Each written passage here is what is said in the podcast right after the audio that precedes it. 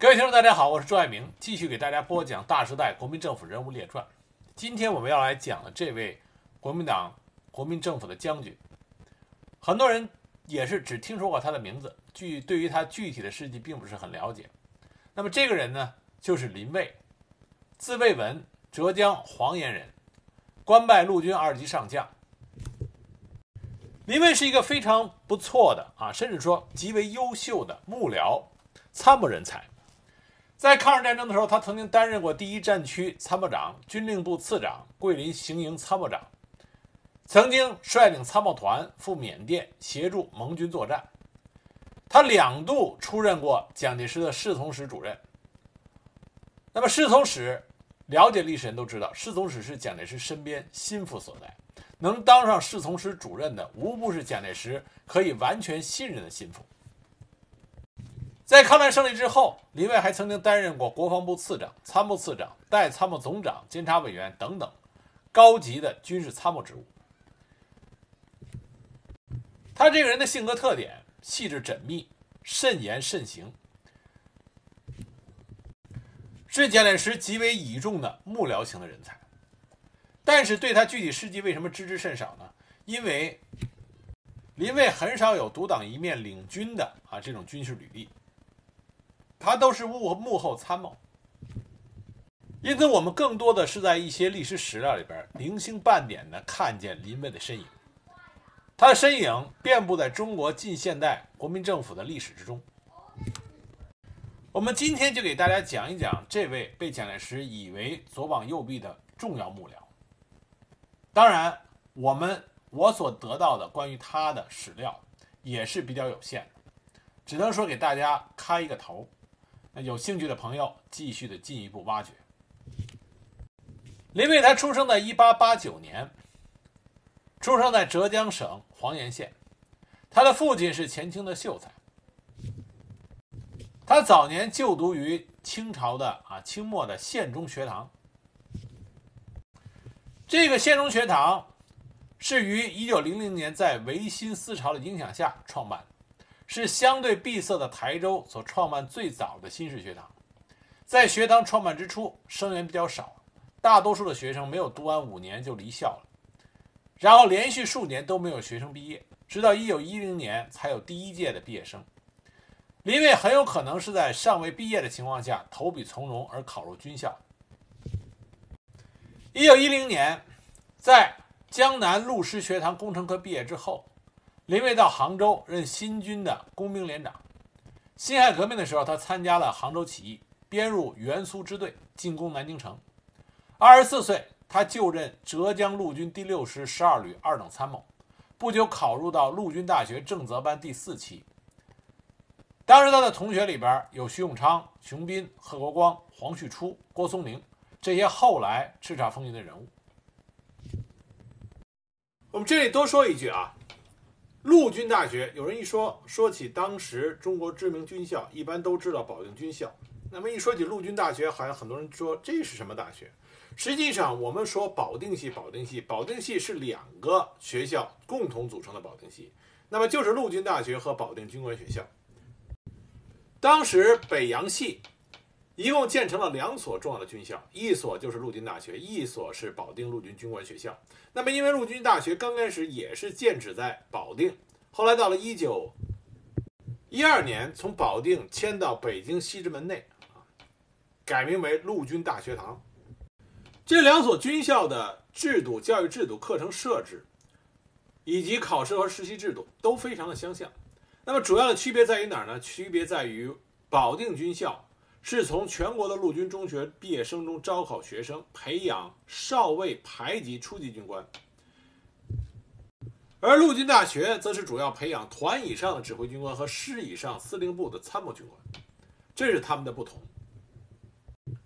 那么也是从这一点上，我们可以看出来，林蔚的起点是很高的。他从陆大毕业以后，加入到了浙军啊，浙江的军队，成为浙军军官中的佼佼者。一九二四年，孙传芳主政华东五省的时候，浙江陆军编有三个师，而第一师的师长是陈仪。陈仪毕业于日本陆军大学，精通现代战术，对军事理论造诣很深。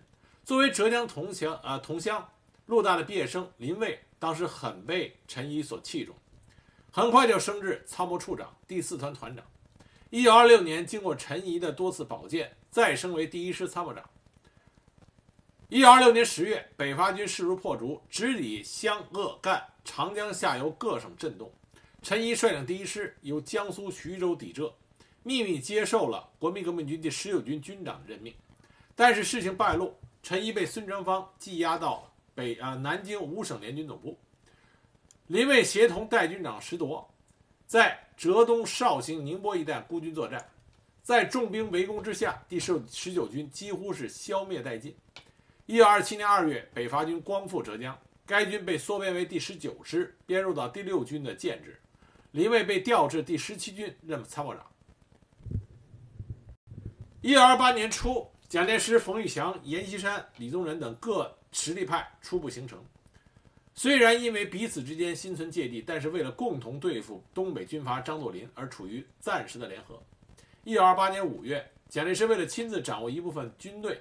在国民革命军总司令部下成立了一个警备司令部，警备司令部长官和各部队长人员的组成，按照其黄、浙、陆、一，就是说黄埔军校毕业、浙江人、陆大毕业、第一军出身的标准，来任命和提拔的。当时任命陈诚为警备司令，林蔚担任警备第一师参谋长，后来马上又调任为总司令部参谋处副处长。直接参与北伐张作霖的策划。蒋介石对自己身边的侍从参谋人员有一套他独特而苛刻的用人标准。除了说，首先那一定是黄浙陆一啊，我们之前说的黄埔军校毕业、浙江人、陆军大学毕业、第一军出身，这是第一标准。第二个，保荐人，什么人保荐的这个人。第三个，他要蒋介石要凭借自己的经验来召见来人，亲自观察。蒋介石在黄埔军校的时候最爱干的一件事情就是找学生来谈话，通过单独谈话，他给每一个学生在自己的心里边产生一个他自己的评价，这对于将来他如何使用这个学生，起着至关重要的啊这个作用。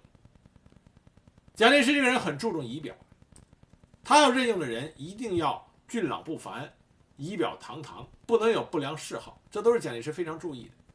经过种种考核，他认为满意的，他才会做最后的决定。他常说过：“确信万无一失者，方可任用。”那么林蔚是浙江人，陆大毕业，又有较强的军事技术专长，这样就被蒋介石给看中了。从这个时候开始，他和蒋介石发生了直接关系，并且深得蒋介石的赞赏。一九二九年五月，蒋介石为了对付各地的实力派，专门成立了陆海空军总司令部。林蔚任参谋处处长，一九三零年二月兼任参谋本部第二厅少将厅长。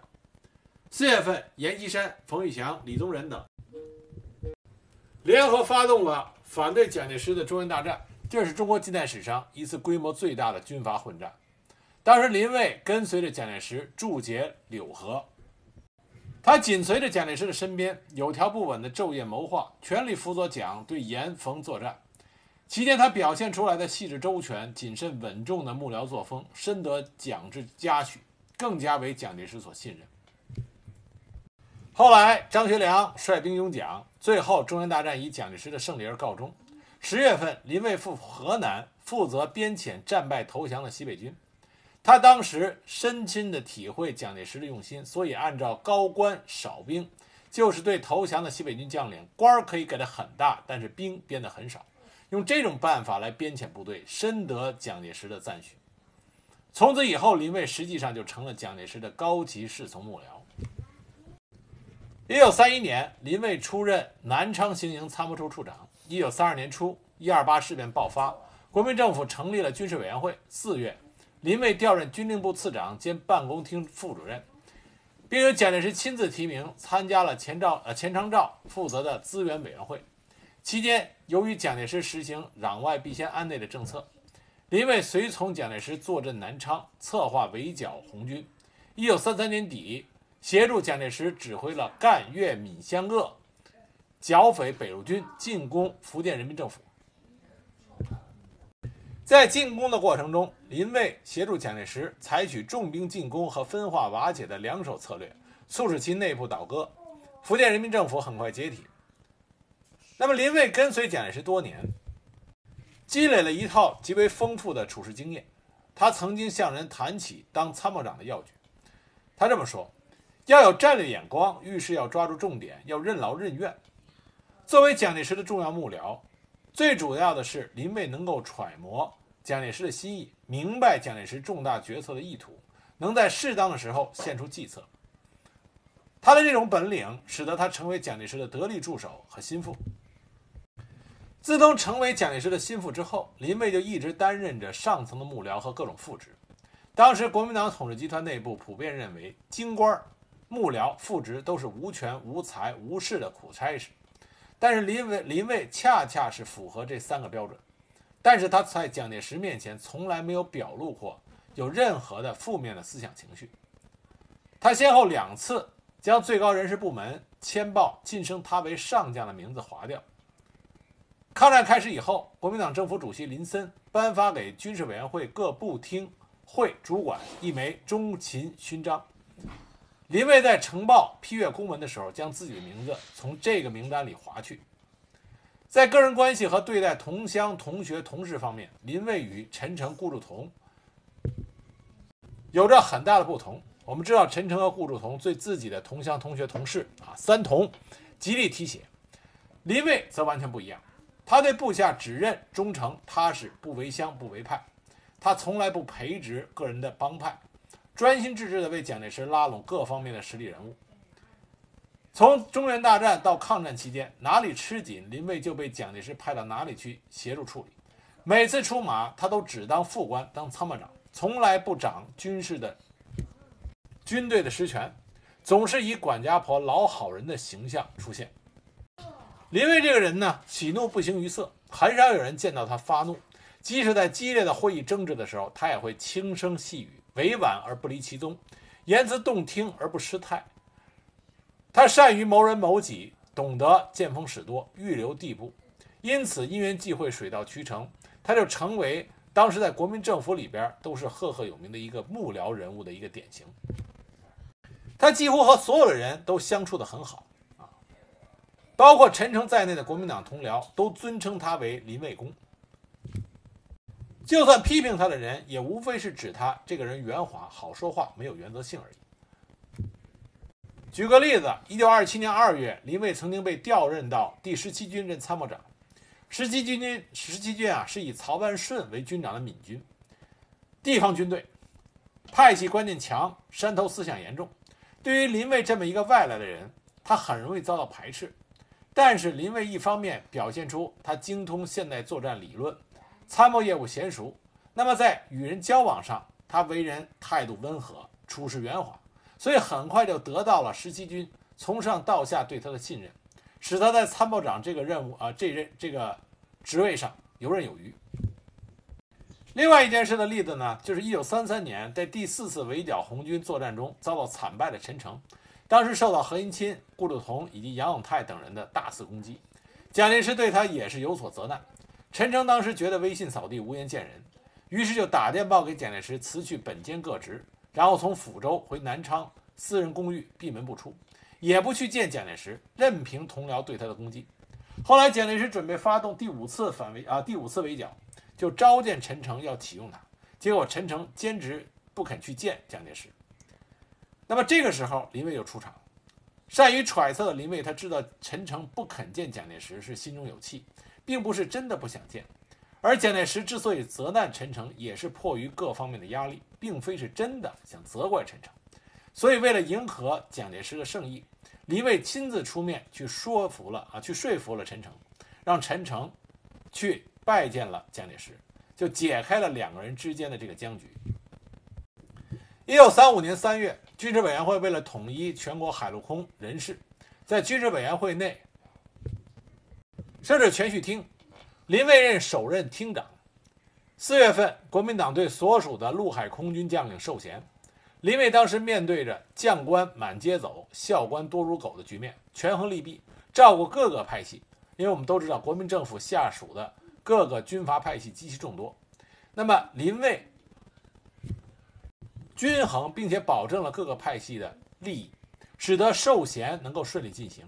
当时深合蒋介石的心意。一九三六年一月，林蔚晋升为中将。一九三七年七月七日，卢沟桥事变爆发，军事委员会于这年底在石家庄设立行营，林蔚被任命为参谋长。淞沪会战期间，受命草拟设置四大战区。七月十一日到八月十二日，参加国民政府军事主任长官会议，参与制定抗日战略方针与军事部署。在台儿庄大战之中，虽然李宗仁是决策者，但是实际的战场谋划，李宗仁这边是他身后的白崇禧。那么，在国民政府这边协助李李宗仁进行策划的，就是军令部次长林蔚。啊，当然林蔚是担任军令部次长。在整个战役收官阶段，蒋介石发给前线的专电中，就可以看到当时林蔚的重要性。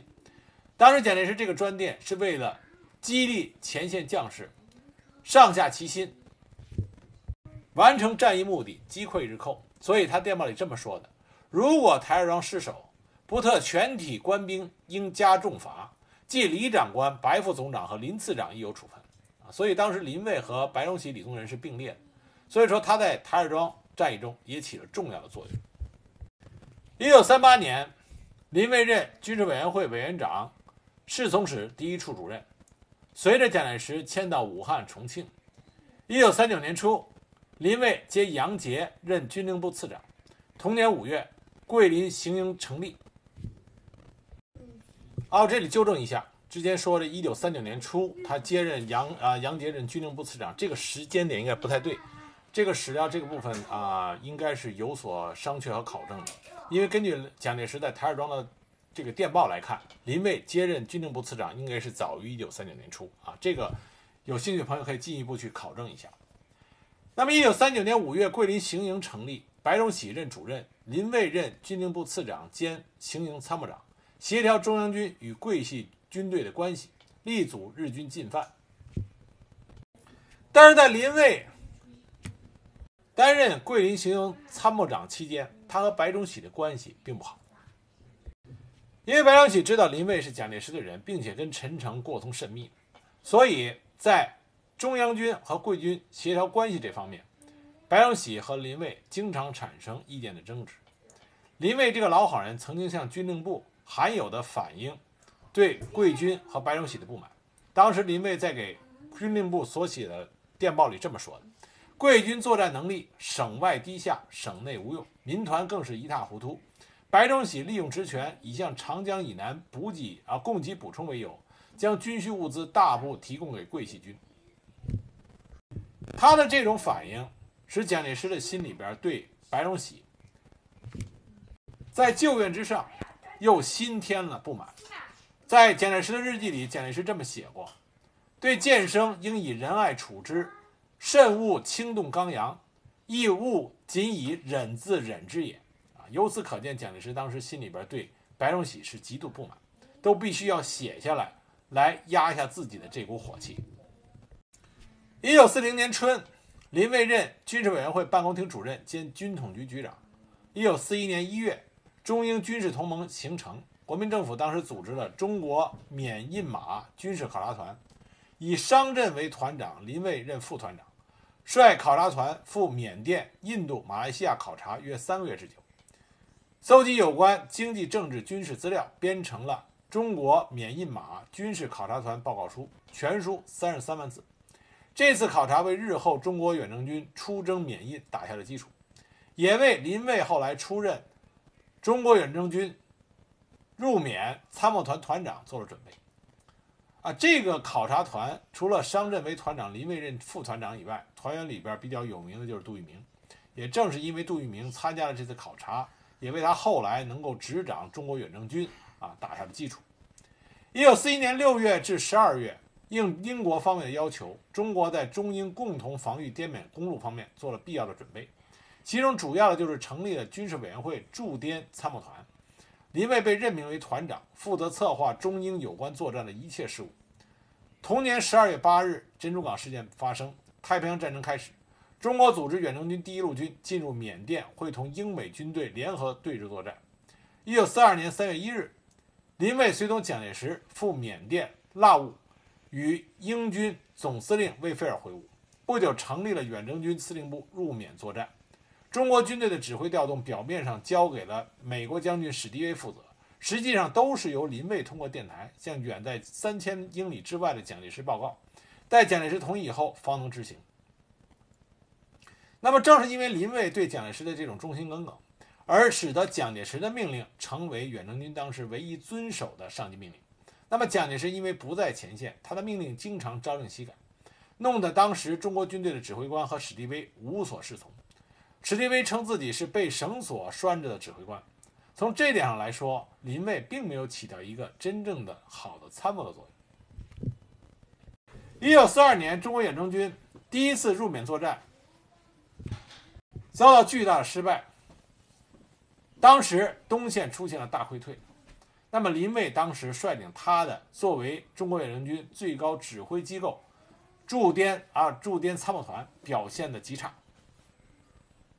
在日军兵临城下的时候，这个参谋团林蔚率领拔腿狂奔，五天之内跑了五百多公里，一直跑到云南的保山才停下来。当然，这次大溃败主要的责任是在于真正的军事主官的指挥，那么参谋团只是起了辅助作用。但是林蔚这个时候就显示出他的个人性格的缺陷，他这种圆滑老好人，在真正关呃战场上的关键时刻。就会成为他的弱点。当时因为史迪威和杜聿明对战场的判断啊，不是呃，杜聿明当时还不是啊这个远征军的总司令，是罗卓英啊。当时远征军高层的史迪威和罗卓英犯了一个大错误，他们对战场的形势没有掌握正确，所以盲目的想执行曼德勒会战。而林蔚作为领导的军事委员会参谋团，根据战场形势的判断，认为必须要放弃曼德勒会战，否则的话，中国远征军将会处于一个非常危险的境地。但是史迪威坚持己见，而林蔚这个时候因为他的性格，没有能够坚持，屈服于史迪威的强势之下。等林蔚和他的参谋团。发现战局已经无法收拾的时候，这个时候已经无力挽回局面了，只能撒腿快跑。那么在他们狂跑的过程中，宋希濂在他的回忆录里就提到对参谋团的不满。宋希濂在他回忆里说就说，当时参谋团几乎是支配一切的参谋处长萧一素。六月份回到昆明之后，利用团长林蔚的昏庸。以林蔚的名义为自己向军委会请奖，说他筹谋有功，破坏汇通桥有功。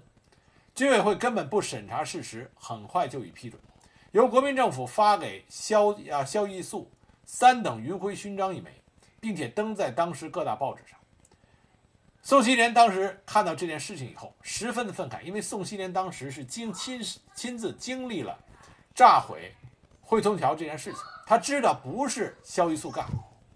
所以，宋希濂在他的日记里写过这样一一段话，说参谋团的许多作战计划都是萧一素做出的，入缅军十万之师，在这样的策划下几乎全军覆没。如果说他有功，那对日本帝国主义来说确实有功，应该由日本天皇发给他的一枚勋章才对。至于说到汇通汇通桥之敌，那是第三十六师的官兵流了许多鲜血击退，萧一素当时坐着汽车拼命向后逃跑，有何功之可言？这实在是太没有是非了。但林蔚是蒋介石最亲信的人，我又能说什么呢？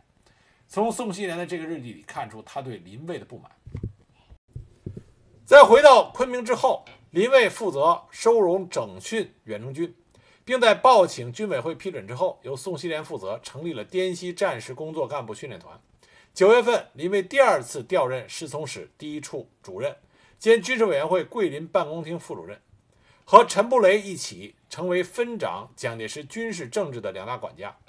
十一月，林蔚奉蒋介石的命令，以军令部次长的身份，同史迪威就反攻缅甸进行策划，为而后的反攻做准备。一九四三年十一月二十二日至二十六日，林蔚随同蒋介石参加了开罗会议。蒋介石和美国总统罗斯福、英国首相丘吉尔就加强反法西斯同盟国之间的。军事和政治上的行动进行协调，讨论并制定了联合对日作战计划和解决远东问题，并统一了中美英对缅甸作战问题上的不同认识。这是蒋介石首次以国家元首的身份参加国际会议，也是他外交生涯的顶峰。蒋介石的夫人宋美龄以及国防最高委员会秘书长王宠惠、军事委员会办公厅主任商震上将、航空委员会主任周志荣、周志柔中将、军令部第二厅厅长杨宣成中将、委员长侍从室侍卫长于继时中将等十八人参加了这一会议。那么会议的公报就是著名的开罗宣言。那么开罗宣言最后签字的时候，蒋介石指定的是由商震。代表陆军，周至柔代表空军，杨宣成代表海军签署。那么杨宣成当时提出谦让，让林蔚代替他签字，因为林蔚资格比他老。所以最后宣上签字的四位中国人里边就有林蔚。一九四四年十二月，林蔚由军令部次长调任军政部政务次长。在商议接受日军投降的时候，出现过一件事情。据说当时啊。是由陈布雷和林蔚两个人拿着对日受降的代表名单来找蒋介石签字。那么各个战场的受降代表原则上都是由该地区的中国方面主要指挥官担任。蒋介石当时接到这份名单以后，边看边点头，然后不声不响的就把十八集团军总司令朱德的名字给提笔划去了。当时陈布雷和林蔚看到眼里。那么这个时候就显示出两个人的不同，性格上的不同。陈布雷就开口说了话。陈布雷说：“委员长，如果这份名单上一个中共将领的名字也没有，我担心不好向国内交代，特别是苏联方面。”那么蒋介石当时回答说：“不要紧，就这样吧，让原朱德原地待命好了。”那么当时在场的白崇禧倒是非常赞成蒋介石这种坚决献贡的做派，而林蔚一句话没有说。辞别蒋介石出来以后，陈布雷就对林蔚当时叹道：“说先生连这点气量都没有，恐怕未必会有利于政府吧。”那么林蔚与陈布雷的看法一致，但是他为人圆滑、谨慎、小心，啊，说不好听就胆小。他没有在蒋介石面前提出任何的反面意见，只是出来以后听见陈布雷说的话，摇头叹气而已。日本投降之后。林蔚协助蒋介石一面筹划接收日军的投降事宜、整训部队，一面指挥部队准备进行内战。一九四五年，他当选为中国国民党第六届中央监察委员。一九四六年六月，国民党中央军事委员会改为国防部，白崇禧为国防部长，陈诚为参谋总长，而林蔚任国防部第一次长。一九四六年，在南京国民党党部举行全党代表大会，推选总裁。结果最后出了一件很有意思的事情，就是陈果夫居然比蒋介石多了一票，当时就吓坏了林蔚和陈立夫。林蔚当时说服啊，说服了陈立夫，让其找到主持主票人 CC 派的谷正刚，秘密商量，由陈立夫和谷正刚各补投了蒋介石一票，这才使蒋介石当选连任了总裁。同年十一月，林蔚在家乡黄岩被选为制宪国民大会代表。一九四七年七月二日，他担任参谋总部啊参谋本部参谋次长。八月十九日，加上将衔。林蔚对蒋介石是忠心耿耿的。据说在重庆期间，每次遇到空袭，林蔚总是被宋美龄亲自招呼啊。宋美龄就说：“林主任跟我们一起在这边。”每一次都是被宋美龄亲自招呼着，躲在一个防空洞里。由此可见。林蔚和蒋介石私人关系的密切。那么，在他担任参谋次长的时候，正是国民党在国内各战场连吃败仗的时候，国民党战略上的失败已成定局，林蔚深感失望。一九四八年春，国民党政府所谓的行宪民主，竞选副总统，其人人选为孙科、李宗仁、程潜。蒋介石想从孙科和程潜中任取人，抵制李宗仁。林蔚当时深解蒋介石的意思。就在参谋总部内大力活动，支持程潜竞选。一九四八年八月，因为蒋介石调陈诚去东北接替连吃败仗的熊式辉，就由林蔚代理参谋总长。一九四八年十一月，国民党在辽沈战役中惨败，在淮海战场上，败局也已经成型。陈布雷这个时候对国民党的前途完全绝望，自杀身亡。而蒋介石在内外交困中也准备下野，林蔚由此产生了自杀的念头。当时他同宋希濂谈到对前途的展望时，当时摇头叹息，说国民党几百万军队都是二十多年积蓄起来的精华，现在几乎被共产党完全歼灭了，局势败坏到这个地步，还有什么办法可以挽救？那么蒋介石在下野之前安排陈诚出任台湾警备司令。准备建立起复出基地，并且暗示林蔚今后要卷土重来，命其作为蒋介石在南京的代言人。这样，林蔚又振作精神，开始周旋于李宗仁、何应钦、阎锡山以及中央到地方各实力派之间，每天用专线向在奉化的蒋介石汇报南京的情况。所以说，林蔚对蒋介石那真的是忠心耿耿，尽展他的所长来帮助蒋介石。希望能够挽回败局。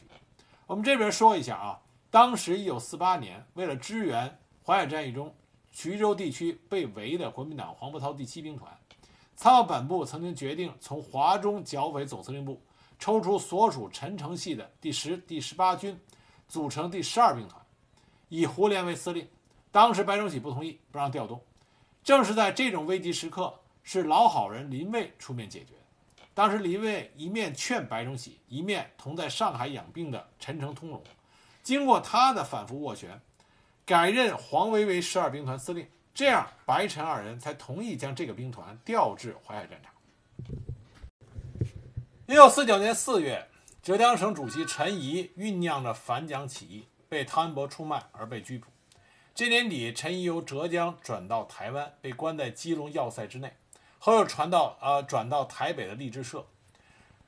陈仪是林蔚当时从军的老长官，也是林蔚当年的伯乐，所以林蔚就奉命去劝说陈仪向蒋介石认错，写一纸悔过书，可以允许陈仪恢复自由，在台湾居住。但是陈仪反蒋坚决，当时就跟林蔚说：“我有何错？我无错可认。他不高兴可以杀我。”我已年过半百，死得了。悔过书我不能写。林蔚就劝说说：“你总得让蒋先生下台。”陈仪说：“下不下得来台是他的事，我没有要他把我抓起来。”林蔚当时无言可无言可对。那么林蔚作为陈仪的老部下，在陈仪被杀的时候，他没有为陈仪在蒋介石面前求情，就是说陈毅呃林蔚这个人啊，老于世故，他知道什么事情不能在蒋介石面前说。一九四九年七月十八日，国民党政府行政院通过决议，在台湾成立东南军政长官公署，辖江苏、浙江、江西、福建和海南五省。八月十六日，陈诚就任长官，林蔚任副长官。一九五零年二月，林蔚到台湾，同长官陈诚一道为蒋介石经营台湾。一九五零年三月，蒋介石复职，蒋介石没有忘记林蔚的忠诚效力，改任他为总统府战略顾问，晋升为二级陆军上将。不久，蒋介石派林蔚去越南的富国岛与法国殖民者协商，抚慰并遣返溃退到该岛的国民党军队。一九五一年十月二十日，台湾宣布实施军官假退除役制度，林蔚自愿退役。一九五三年，他身染重病，久治不愈，蒋介石改任他为国策顾问。一九五五年八月二日，林蔚病逝于台北，蒋介石当时亲自到他的。追悼会悼念，并且明令褒扬林蔚这一生是国民政府重要的幕僚，是蒋介石重要的幕僚，重要的参谋。他为人谨慎圆滑，人缘非常的好，但缺点是明哲保身，在关键的时刻不敢于直谏，这是他的性格使然啊。另外一方面，他对蒋介石忠心耿耿。被蒋介石所倚重，但林蔚这个人真正留下来的史料非常的少啊，所以今天这一集呢讲的并不是很长。林蔚有一本书叫《林蔚文抗日啊抗战远征日记》，一九四一一九四二，在台北出版。如果有兴趣的朋友，如果能拿到这个资源的话，可以读一下，里边有一些林蔚他对于中国远征军抗战的一些看法和观点。